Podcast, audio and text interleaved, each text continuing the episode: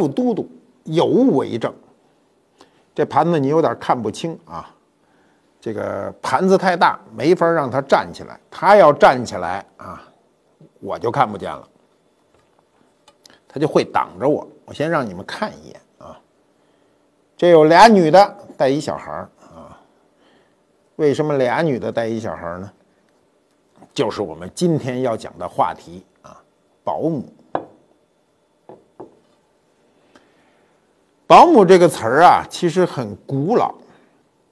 最初呢，它是指宫廷中啊，抚育王室后人的女子，责任非常重大。《新唐书》里呢就有这样的记载哈，他说：“师母在右，保姆在左。”你看，这一右一左呢，负责这幼儿的德行和起居。首先要讲师母啊，教导他啊有一个良好的道德，有必要的知识。那么他的起居谁照顾他呢？就是保姆。后来这保姆啊，渐渐渐渐的就出现在民间了。首先是巨商富贾啊，以及官宦人家。只有有钱的人才能雇得起别人来家里照顾自己的孩子。保姆最初就是这么个意思，他服务于呢有需求的人。所以保姆呢，就是社会中啊一个极为特殊的人群。他加入到你们家庭来了，你想想。他本来是个生人，他进入到你们家里，可以看到你们一家老小的行踪，能够摸住你们一家老小的脾气啊，能够服务于你们一家老小，让每个人看他都顺眼，非常不容易。呃，《礼记》中就有记载哈，就是说，当你有小孩子啊在宫中的时候，就可以选择啊各种母，一个是教当他的老师，其次呢就为慈母。最爱他的母亲，再其次就是这保姆，皆居子室，所有的人都在这个小孩的屋子中生存。那么历史上啊，有很多保姆非常有名，他为什么有名呢？是因为他哺育的这个人有名，比如康熙。康熙的保姆啊，就非常有名啊。康熙因为太有名了，所以他的保姆就有名。这保姆跟谁有关系呢？有血缘关系，我们说的啊，他是跟曹雪芹《红楼梦》的作者有直接关系。曹雪芹的祖父啊叫曹寅啊，做过康熙帝的伴读和御前侍卫，后来长大了呢，就成了江宁织造，官至呢两淮巡盐监察御史。那为什么曹寅这么厉害呢？那还是跟他妈有关系。那么他妈是谁呢？他妈就是曹雪芹的曾祖母。按照我们一般的说法，就是老奶奶，是奶奶的妈。那么曹寅的这个母亲啊，孙氏，姓孙啊，做过康熙皇帝的保姆，这就是他载入史册的一个原因，也是曹寅得宠的一个原因。康雍两朝，曹家祖孙三代四个人主政江宁织造达五十八年，五十八年啊啊，差一点就一个甲子，家世显赫，极为富贵啊，成为当时南京的第一豪门啊，天下推为望族。康熙皇帝六下江南啊，曹寅接驾了几次呢？接驾了四次，你想想。皇上下江南，皇上下江南也得有地儿住啊。到了江宁啊，就是今天的南京啊。到了南京以后呢，由曹寅接驾，可见对他的信任度。曹雪芹呢，这个晚生了几年啊。如果曹雪芹生的早，他就直接能见到了康熙皇帝。可惜他晚生几年，本人。没有见过康熙南巡的这种盛世，在他的幼年的记忆里没这个。康熙啊，三十八年的时候，一六九九年，康熙皇帝呢第三次啊南巡到这个南京啊，就住在江宁织造的这个这个行宫里。这是曹寅首次接驾，前两次没接驾，后面就全是他接驾。我估计啊，曹寅前前后后得忙好几个月，把所有的细节都考虑到了。为什么后来康熙帝后面几次都住这里呢？肯定是这住的舒服。当康熙皇帝回到北京的时候呢，他给皇帝写一奏折啊，这奏折写的有意思。他说啊：“自皇上回銮后，沉吟呢。”恭送圣驾。当我返回去的时候，江南众百姓犹瞻望数钱，感送皇人呐，不忍拒去，就不忍离去。你说这马屁拍的有意思啊，就是他不直接拍，他拐弯抹角的拍，他不说皇上对他有多大的恩情啊，这么说着怕皇上感到肉麻。他说那么多老百姓。站在一间屋子面前瞻望啊，所以呢，就说拍马屁也是一功夫。从这封奏折里可以看到，曹雪芹的爷爷曹寅当时接驾时候那种高兴劲儿啊。那么这次接驾呢，康熙是给足了曹寅的面子。有一个人啊叫张玉书写过这个记录，他说：“驾幸江宁，记恩碑记。”什么意思？过去啊，皇上走完了以后。得有那文人把这事儿记录下来。我们今天啊，因为有摄像，啊，谁上哪儿去，啪，拿摄像一拍，不行，拿手机拍一动态就储存了。你别看你随手这一拍，也可能一百年后啊，或者几百年后，人大家都能看到这个动态。古代没这个，所以就记录下来。这次南巡中呢，四十六岁的康熙皇帝呢，在这个江南织造署呢，就是。看见了这六十八岁的孙氏，说：“这是我家老人呐。”那么康熙为什么这么说呢？这事是一悬案，在历史上啊，鲁迅、蔡元培、胡适都研究都没有定论，不知道为什么，一直到新中国成立前后，周汝昌先生呢才考据出啊，说乾隆十几年的时候有这么一段文字，这文字上写的清清楚楚。这个孙氏呢，就是康熙皇帝的保姆，至此才弄明白啊。那么曹寅的母亲啊，是圣祖啊，康熙是圣祖，清圣祖康熙的保姆呢，这个是不得了的一件事儿。清初啊，有这样一个规矩啊，清朝皇家的规矩非常严格，说皇儿的降生呢，一定不许生母喂养，谁生谁不能喂养，这孩子生下来。当场就抱走，要交八母哺育。这八母是谁呢？乳母，就是奶妈子四个，保姆四个，一共是八母。为什么他们定这么一规矩呢？是因为清朝啊统治者认为，亲妈养育不好孩子，不是说对孩子不喜爱。而是说，亲妈由于溺爱，会误了这孩子一生。我们今天也可以看到，这社会上啊，有时候亲妈过于溺爱，这孩子长大啊就不成才。所以清代呢，就定了这样一个严酷的规矩。这个规矩呢，我想让所有的皇后啊、皇妃啊都都非常痛苦。自己生的孩子不能养，必须让奶妈喂奶。保姆去保护他。另外呢，他从制度上也回避了母子之间的勾结。其实中国历史上比这个还残酷。历史上曾经有这样的规矩，你比如北朝啊，他有立太子就要杀母亲这样的规矩。为什么要把母亲杀掉呢？是防止外戚干政啊，政治残酷啊，权力啊。权力下，什么事情都可能干出。那么，孙氏成为康熙帝的保姆时呢，才二十三岁啊。他的背景不错，有八旗的背景啊。这个满族人还是相信自己人嘛。他被选为呢玄烨的头等保姆，所以带着这个幼小的玄烨啊，就是康熙帝啊，出宫呢，在北京府右街的一个小地方啊，叫福佑寺居住，一直到。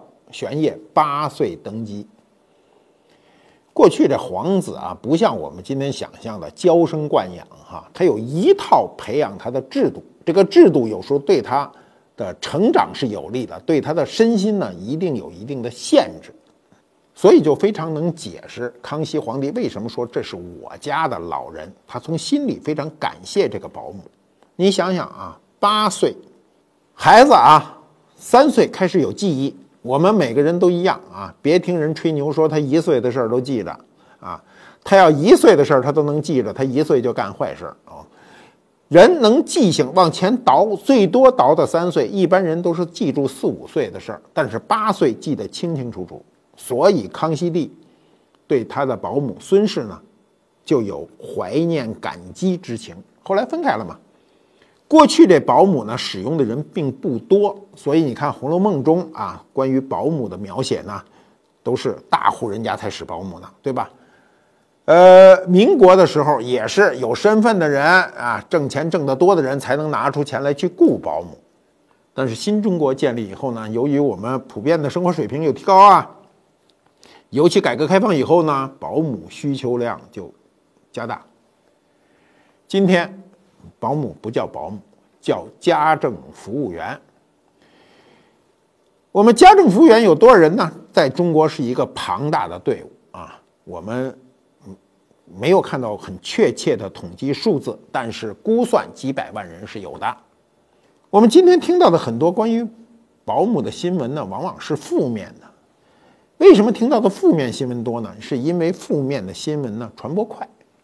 你比如前两年啊。这个绍兴啊，就有一个保姆虐待九个月大的女婴，他打骂女婴不说呢，他最不能让人容忍、引起社会公愤的，就是他往那孩子嘴里吐痰。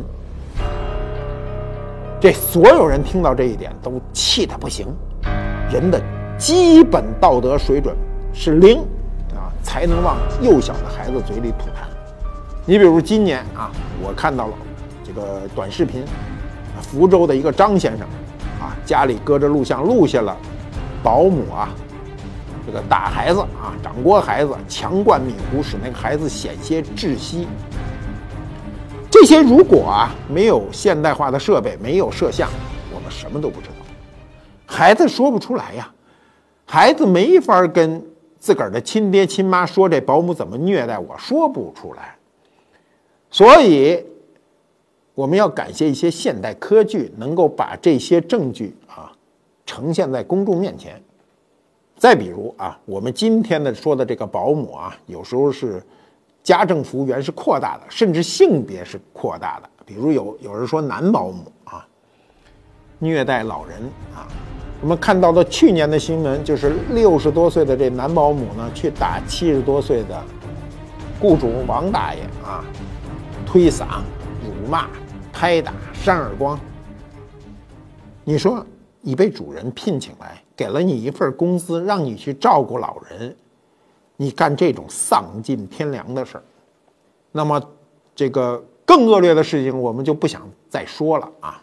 比如保姆毒死老人的事儿啊，这种事儿是刑事犯罪，我们从新闻上都可以看到，这样的保姆就为了多拿一个月的工资，把这个。已经进入了晚年的老人呢，给毒死。可见这个人人心之恶呀。我们不很愿意说这种很负面的这种新闻啊。我们处在一个变革的时期，我们的社会由贫穷向富有进发，我们每个人兜里的财富都迅速增加，在这样一个大环境下。我们社会出现严重的社会问题是非常正常的。保姆的大毛病是很难容忍，就叫虐待啊！不管是虐待婴儿还是虐待老人，都叫虐待。小毛病呢，我们大部分人都忍了啊。你比如卫生习惯不好啊，这个大家都忍，交给他。你比如啊，我们家那保姆拿点葱姜蒜啊，被看见呢。我也教育他，我老说呀，家里的东西吃不了啊。你如果回去晚饭想自个儿做点什么，您跟我们打个招呼，想拿什么说一声就可。这保姆不这样啊，他看你大玻璃瓶子上一堆花生米，他偷偷的倒一疙瘩走，啊，今天拿你点这个，明天拿你点那个。我觉得啊，一个人为这种小事儿啊，让别人丧失了信任，这个非常不值。这种事情呢，在我们的这个朋友圈中经常发生，是吧？你比如我那个朋友就跟我说，说他们家保姆拿东西啊，拿东西，拿什么呢？说拿什么都不知道。我说那你怎么知道拿东西呢？说警察抓着了啊。他到别人家拿东西被拧送了啊，结果到我这儿来核实，好，我到乡下一看，他们家一间屋子全是我们家的东西，拿走她丈夫的很多衣服，光相机就拿走了他们家仨。我说你们家相机那么多，他说也不知道为什么那么爱买，买的都是那种一次性，就是那个呃便携式的相机。嗯，那保姆愿意把这拿家去。那保姆不仅拿他们家东西，还忽悠他说他得了产后健忘症。他自己慢慢慢慢就承认了自己得了产后健忘症，一旦东西丢了，就是说产后健忘症又犯了啊，想不起来了。直到这保姆被抓住，后半生都坐在监狱里，你说这值吗？一点都不值。那么过去的保姆啊，不是这样。我小时候就有保姆嘛，大概在三十多岁的时候还看见过我的保姆，就心里有一种。很奇怪的感受啊，就觉得是这个老太太当年把我报答的，我觉得从心里呢都有一种感恩之情。我们其实啊，社会上除了看到这种负能量的这种关于保姆的新闻，正能量的也能看到啊。你比如我们看到这样一个新闻，非常有意思。这个事情比较久远啊，为什么久远？一会儿你就知道了。一九五六年。一九五六年是什么年头呢？生我的第二年啊，我是一九五五年生。安徽呢有这么一对夫妻，男的姓万，女的呢姓冯啊。这夫妻俩呢自个儿养孩子有点这个这个吃不消，怎么办呢？就商量着咱俩能不能紧着点儿，请一保姆。这时候呢就请了一个保姆，这保姆呢。是安徽人，叫赵香楠啊。她中年丧偶，丈夫去世了，又无儿无女，孤寡一人，就走进了他们家。赵香南进他们家的时候，比他们都大啊，他四十九岁了。四十九岁，我们今天听着这四十九岁的人还是非常年轻的啊。今天因为人的生活都好，吃的都好，四十九岁的还比较年轻。过去我小时候看四十九岁、五十岁的人都是比较岁数比较大的人了。所以呢，这个保姆赵香南呢，就第一次进入了这个，这个人是部队的啊，这个干部家，既兴奋呢，又心里有点不安啊。见到孩子呢，就按照过去旧社会，你想五六年嘛，按照旧社会的说法，说这是大小姐呀、二小姐呀，那么这夫妻俩就不让他这么叫，说这就是孩子，你就直接叫名就行了，不要叫他大小姐、二小姐，我们不是资产阶级。那么吃饭的时候呢，这赵湘南也不敢上桌吃饭。那家里人说：“那你不行啊，你得一块吃饭呢，是吧？你不能这么……你既既然来到我们家，就是一家人。”那么到今天啊，到这时候，孩子啊，现在都五十多岁了，都比当年赵湘南进他们家那年龄还大。他当时记得非常清楚一件事儿，就是说三年困难时期啊，因为买不起饼干嘛。买不起饼干怎么办呢？你知道啊，我们小时候最爱吃的饼干叫动物饼干，那个每个饼干都是个动物样，就是搁点糖精啊。这赵香男呢，就用淀粉加糖和成面，用瓶盖压成圆形，用筷子压出花来，烤成饼干给他们吃。所以，这个万家的孩子啊，都想起来啊，至今都还想想起这一幕，说当时真的是这饼干又香又甜呐。结果，六六年啊，文革开始。那时候军队啊，大院也受冲击，然后呢，雇保姆这个事儿呢，当时就认为是剥削阶级的东西。他们叫的这丈姨娘啊，这姨娘就是他的保姆呢，就恋恋不舍的就离开了他们家。我要回想起这一段，我也觉得是这么回事。就是我小时候啊，我们家孩子密啊，一个孩子接一个。我妈生的时候一年一个啊，连着生了仨，所以就自个儿就辞职了。原来我妈有工作，觉得说辞职呢，还不如自个儿管孩子呢，让保姆管孩子呢，一不放心，二还得给保姆钱，所以就辞职了。到了这个文革时期啊，就是没有人再雇佣保姆了，因为当时认为雇佣别人呢是剥削阶级的思想，你多么艰苦都得自个儿干。真正保姆啊，后来的出现是改革开放以后，改革开放以前的很长一段时间，中国人是没有保姆这个行业的。当时这个社会这么一动荡呢，赵湘南只好就离开了这个万家，然后这个。呃，这母亲呢，还一个人躲在卫生间哭。为什么哭啊？你想想，那么多孩子六神无主，都哭着喊着要姨娘，所以很痛苦的一段生活。那么赵湘南走了以后呢，万家的这对夫妇呢，还不时的给他送一些钱财接济他啊。赵湘南有机会回来的时候呢，还到他们家呢来聊聊天儿。这一晃二十年就过去了，二十年一过去，这些孩子长大了以后呢，有的当了兵，有的当了医生。赵湘南也就跨入了古稀之年，那么万家夫妇就开始商量，就对留在家里最小的这个小五啊，叫万春春说啊，说说咱们把这个你那个姨娘接回来吧，她对咱家有恩，不能让她一个人孤苦伶仃的过一辈子。这时隔二十年啊，七十九岁的赵湘南重回老雇主的家，这时候呢。万家父母呢，就都相继去世了。这个五个孩子呢，就轮流的啊，一如既往的去照顾这个姨娘，就是他们家的保姆。到了二零零九年啊，老太太赵湘南呢，还得了这个带状疱疹啊。万家的这个孩子都是这个这个听说后啊，特地从北京赶来送这姨娘上医院，抱着老人就往楼上跑。这老太太还不好意思说：“孩子啊，我能走。”这个万家的这个孩子就说：“说姨娘，你怕什么？我小时候不是您老这么抱着我吗？”我说到这儿啊，我都自个儿都非常感动啊。到二零一五年春天，老人以一百零八岁的高龄去世。你们想想啊，一个人啊，本来一生非常不幸，中年丧偶啊，无儿无女，但是因为一个职业加入到一个家庭。带来了一生的幸福，活到一百零八岁。这个人呐，双方积善积德，才能有如此高寿啊！这是我们听到关于保姆的故事里最大的正能量。因为现在媒体发达，我们有时候能够从媒体上看到一些啊社会公众人物，比如明星他们家的保姆。你比如有个明星叫姚晨啊。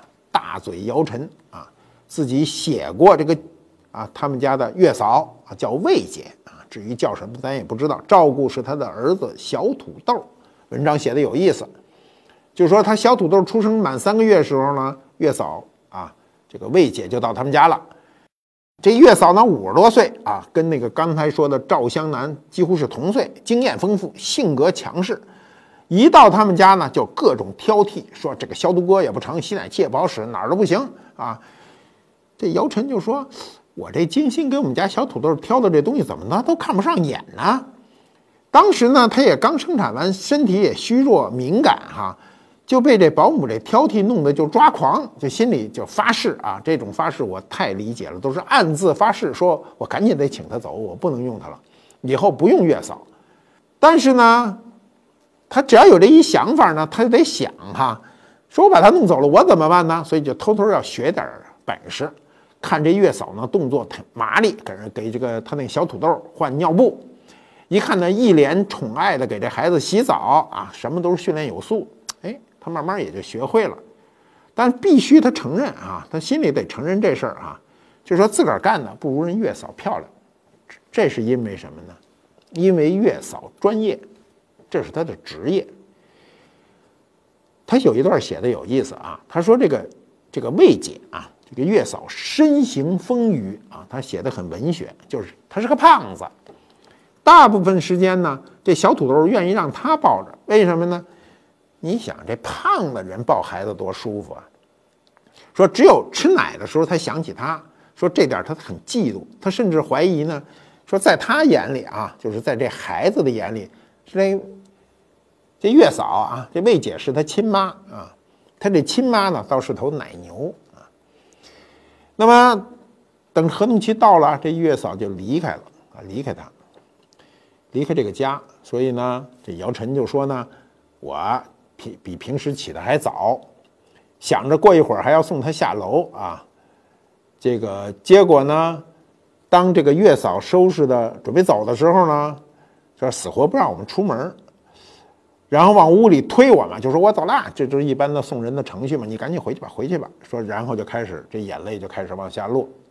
这个小土豆其实还不懂事儿的，但是知道这个月嫂要走呢，嘴角就往下撇，要哭。然后呢，姚晨就安慰他说：“如果我以后再生娃哈，我一定再请您。”然后这魏姐就背着他们呢，使劲的点头挥手啊，就匆匆走进了电梯。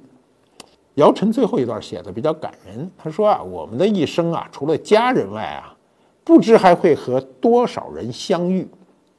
记录下魏姐呢，是希望小土豆长大后知道，在他来到这个世界的最初时段，和他的生命有过交集、爱过他、疼过他的人呢，还有一个人叫魏姐。我觉得姚晨这个不仅会演戏啊，还会写文章，文章的结尾写的很感人。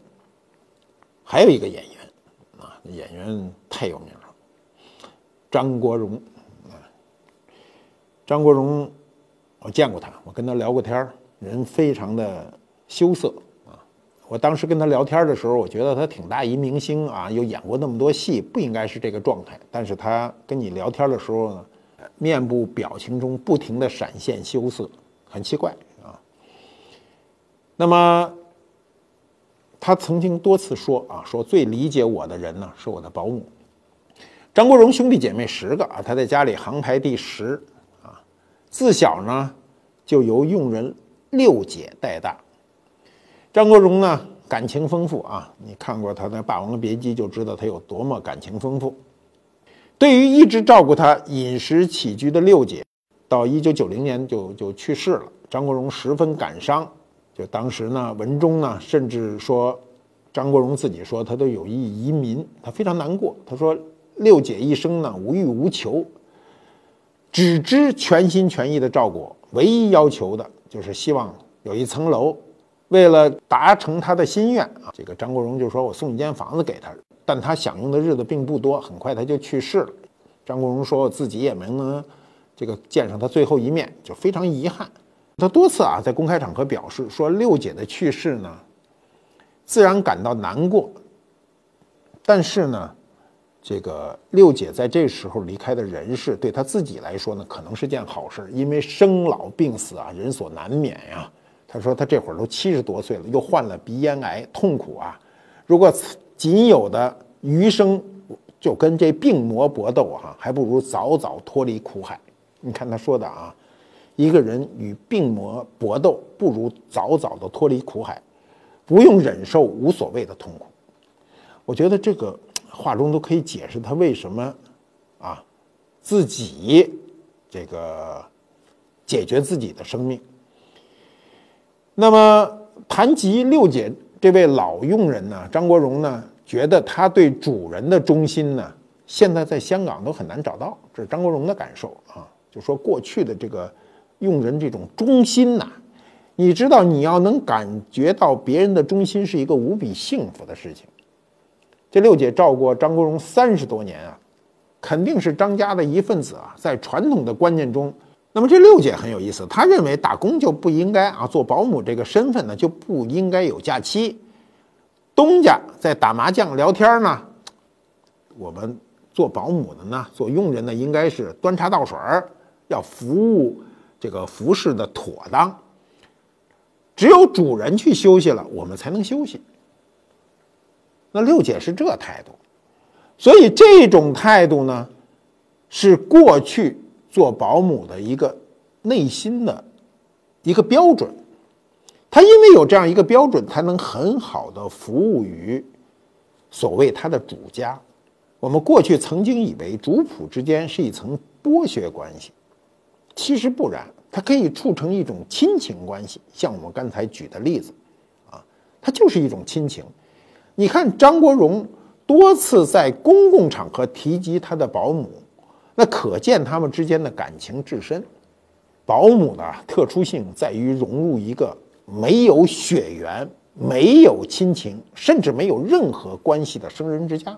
一旦他融入后，他渐渐的由生变熟，由生变亲。保姆刚来的时候，家里肯定很生疏，慢慢慢慢才变变得很亲。我现在看我母亲的那个保姆啊，那个小张跟我母亲之间的关系就非常好，很亲。他们在我们心里就心安。过去很多保姆最终呢，跟雇主就成为一家人。我们刚才讲的赵湘南，以一百零八岁的高寿，啊，由自己的雇主送终，真是人生的一个幸福。我过去有一发小，我的朋友，非常好的朋友。文革的时候，他父母啊失去自由，他们家的保姆，她叫大娘啊，支撑全家的生活。那时候红卫兵要抄他们家，那保姆直接拿个大笤帚就站在他们家门口说：“我是无产阶级，这屋谁都不能动，谁动我跟谁拼啊！”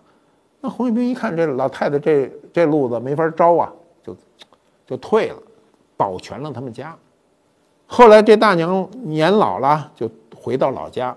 最后去世的时候呢，我这朋友率队啊，不是一个人，率队去奔丧，啊，就是替全家两代人，不是一代人，替全家两代人为这保姆磕头上香。我们今天真的是希望多听这样的故事，啊，不愿意听到更多的负面。那我们还有什么办法能回到那人与人相亲相爱，以致相信的时代呢？我们怎么才能相信一个生人在你家自由出入、照顾孩子而放心呢？孔夫子两千五百年前就提出了仁啊，提出了德，对吧？我们过去一直在说啊，人的道德水准跟文化没有直接关系。一个博士后可能杀人，一个瞎字不识的保姆可能有崇高的道德。我们只要知道啊，古人说的话，“德厚者留光，德薄者留碑”就可以了。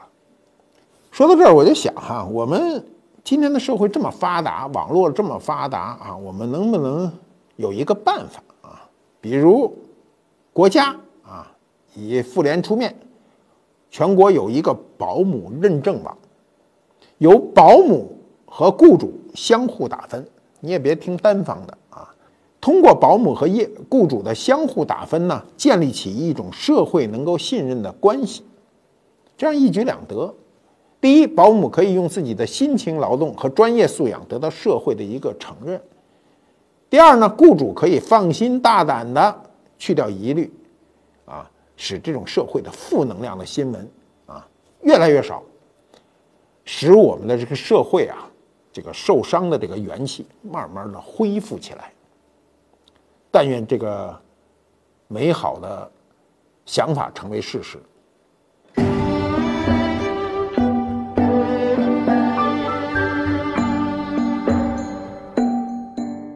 官复猫揭秘官复秀。这大盘子真够大的！一个春天啊，在一个庭院，有一个亲妈带着自个儿的儿子啊，在这学习。旁边有一位保姆，也许是师母啊。不管是师母还是保姆，都是为了养育这个孩子长大成人。呃，上面有个鹦鹉，鹦鹉呢学舌，这样一个祥和的画面，是我们生活中很期盼的。我们希望生活中呢去掉戾气，多一点祥和之气。画这样的艺术品，画于一个盘子上，实际上是古人对社会的一个诉求。这是一块乾隆年间的粉彩盘子，颜色呢比较柔和。我们对瓷器有了解的人都知道，雍正时期的粉彩呢，颜色都比较鲜艳，比较强烈。乾隆时期呢，逐渐的趋于柔和。在粉彩中画人物的，相对比花卉呢要少，难度要大。我们可以注意一下啊，这个女主人脸上薄施脂粉啊，显得非常粉嫩。嗯，孩子呢一副仰着脸儿渴求知识的表情，同时渴求这个社会给他的爱。喜欢观复嘟嘟的朋友们，欢迎点击蓝色订阅按钮，以后每次更新会有提醒。你也可以扫描二维码关注我们的微信公众号，订阅我们节目的粉丝，我们会不定期的赠送观复博物馆的礼物。祝你好运！